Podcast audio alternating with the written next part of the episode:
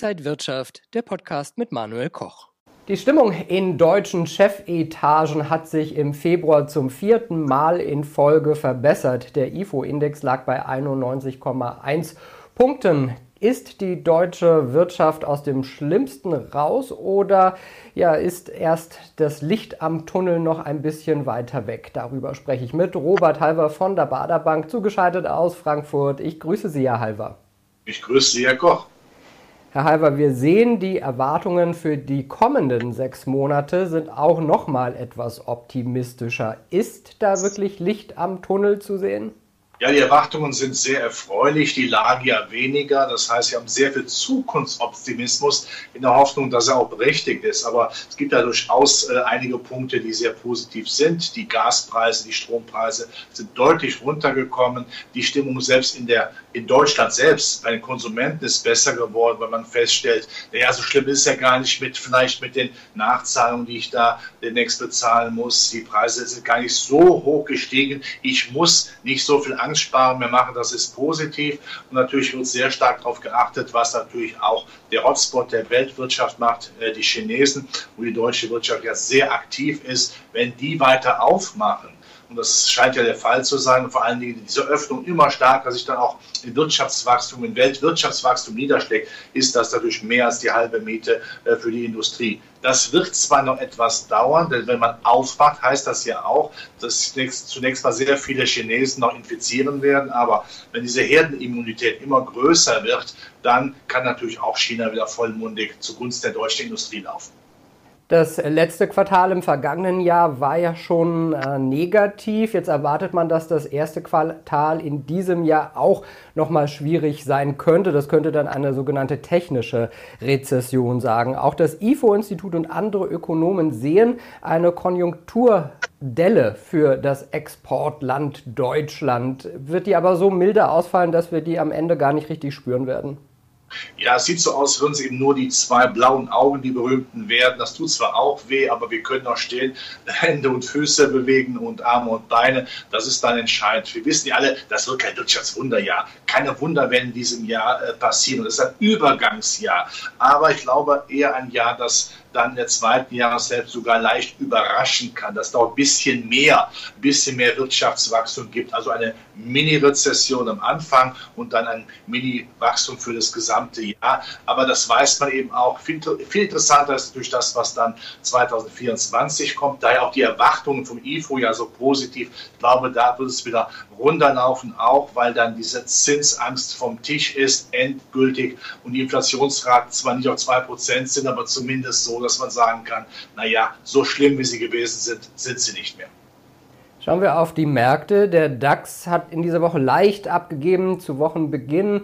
Er bewegt sich aber seit Wochen schon in einer Spanne zwischen 15.200 und 15.600 Punkten. Wann kommen dann Impulse, dass es vielleicht wieder in die eine oder andere Richtung geht? Oder ist so eine Seitwärtsphase jetzt auch erstmal was Gesundes? Ja, immerhin haben wir mal eine Seitwärtsphase und nicht eine Phase, wo alles in sich zusammenbricht, was ja viele sagen, dass sagen, der Markt wird nochmal gewaltig einbrechen. Äh, wir hatten ja diese Strohfeuerhosse, wo alles zunächst mal nach oben geschwemmt worden ist. Jetzt wird eben geguckt, wo stehen wir. Wir haben natürlich Belastungsfaktoren. Wir haben nach wie vor diese Zinsangst, die aus Amerika kommt, die aber auch aus Europa kommt, wo die Inflationsraten sich hartnäckig halten und wo natürlich auch äh, man einen Eindruck haben muss, ja, die Notenbanker werden zu Zuchtmeistern, ja, äh, bedienen sich ja extrem äh, verbal akrobatisch einer sehr harten Sprache. Das macht den Märkten Angst. Die Renditen, äh, die Anlagezinsen genauso wie die Kreditzinsen, die sind ja gestiegen in letzter Zeit. Das hält natürlich den Aktienmarkt etwas in Schach, weil der Zins natürlich immer der klassische Gegenpol, der größte Gegner der Aktienmärkte ist. Aber äh, wir müssen natürlich schauen, das ist jetzt sehr wichtig, Sie sprechen von Impulsen, wann kommt der Punkt, äh, wo dann die Zinsangst geht. Das wird noch was dauern, aber im Sommer wird es soweit sein. Hüben und drüben, also diesseits und jenseits des Atlantiks, das bringt natürlich wieder Ruhe rein. In der zweiten Jahreshälfte wird auch die wirtschaftliche Stimmung äh, Ich verweise nochmal auf den IFO-Erwartungsindex, aber es gibt auch andere Indizes, ZDW oder Centix, die ja ein sehr positives Bild malen. Da kommt da wieder etwas mehr Schwung rein, also auch von der konjunkturellen, der fundamentalen Seite.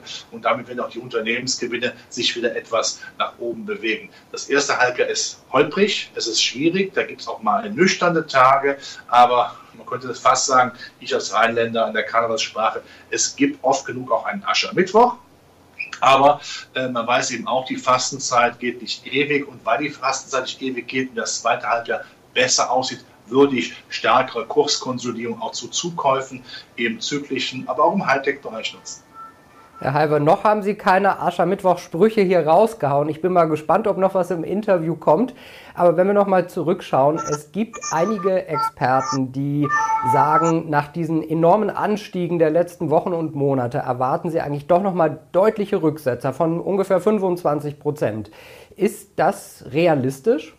Dann wäre das ein Crash, logischerweise. In dieser Welt will ich nichts ausschließen. Wir haben seit 2008 oft genug eben auch richtig dicke, fette, schwarze Schwäne erlebt. Natürlich kann ich ein Szenario bauen, was passiert im Ukraine-Konflikt. Wenn die Chinesen den Russen Waffen liefern, wäre natürlich sicherlich so ein, ein, großer schwarzer Schwan. Ich kann jetzt äh, das Szenario bilden, dass US, die USA, die US-Notenbank und die EZB dramatisch äh, massive Zinssteigerungen machen. Das wäre natürlich auch sehr negativ, weil damit die wirtschaftliche Stimmung gebremst wird, um die Inflation herunterzubringen. Aber ich bin eher der Meinung, um das Zinsthema nur noch zu beleuchten, damals eher mit Sebastian Kneip, mit Schocktherapien zu tun, dass man sagt, wir müssen verbal so hart auftreten, damit die Finanzmärkte wirklich zittern vor Angst äh, vor weiteren Zinserhöhungen, die aber operativ nicht so stark machen, weil man genau weiß, die Zinserhöhungen, die wir hatten, brauchen Zeit, um zu wirken. Und wir können angesichts einer Konjunktur, die angeschlagen ist, einer Verschuldung, das immer dieselben Argumente. Ich weiß, das klingt vielleicht langweilig, aber so ist es nun mal. Wir können uns keine autonom rein stabilitätsorientierte Zinspolitik wie früher in der Bundesbank leisten. Und selbst diese frühere äh, unter Ben Bernanke in Amerika stattgefundene Zinserhöhungsorgie von 1,5,25 Prozent Leitzins hat ja im Endeffekt dann leider eben auch äh,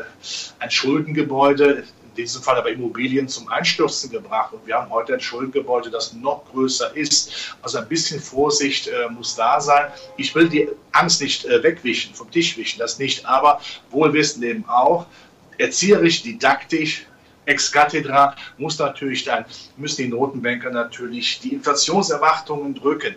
Aber ich glaube, im Sommer sind wir damit durch und damit müssten wir nicht diese dramatischen äh, Einbrüche erwarten. Es wird sicherlich Konsolidierung geben, ich habe das genannt, da muss man einsteigen. Äh, aber jetzt äh, aus heutiger Sicht, wenn man das Szenario sieht, erwarte ich keinen großen Crash. Sie haben ja jetzt so ein paar Themen schon genannt. Können Sie vielleicht noch mal einmal auf den Punkt sagen, was sind die Themen, auf die Anleger in den kommenden Monaten schauen sollten? Das ist die Zinsangst und war die Frage, wann geht sie? Dann, wann läuft die Konjunktur wieder etwas besser von China ausgehend? Ähm, wie entwickelt sich Russland und Ukraine, dieser Konflikt, wobei ja im Augenblick, wenn er so bleibt, äh, keine große Rolle spielt, weil auch die, die, die, ähm, die Gas- und Strompreise relativ gering sind. Das sind die Punkte, auf die man achtet. Aber wichtig ist natürlich immer Inflation und Zins. Der Zins ist der springende Punkt für die Aktienmärkte. Das haben wir in den letzten Jahrzehnten fast schon gemerkt. Da muss Ruhe reinkommen. Also das Zinsgespenst, das muss in den Schrank und man sollte abschließen, am liebsten den Schlüssel dann wegwerfen. Im Sommer ist es so. Wunderbar. Und wie sollten Anleger sich dann durch diese Zeit jetzt durchpositionieren, manövrieren?